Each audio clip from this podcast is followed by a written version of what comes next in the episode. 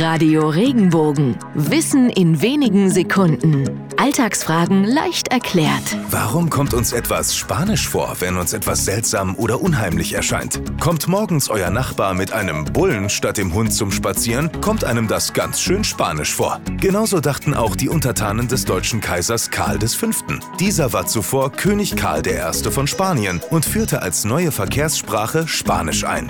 Dies sollte den Menschen ermöglichen, sich in einer einheitlichen Sprache über den Handel, Verwaltung und Wissenschaft zu verständigen. Doch die plötzlichen neuen Regeln kamen jedem etwas ungewohnt, also Spanisch vor.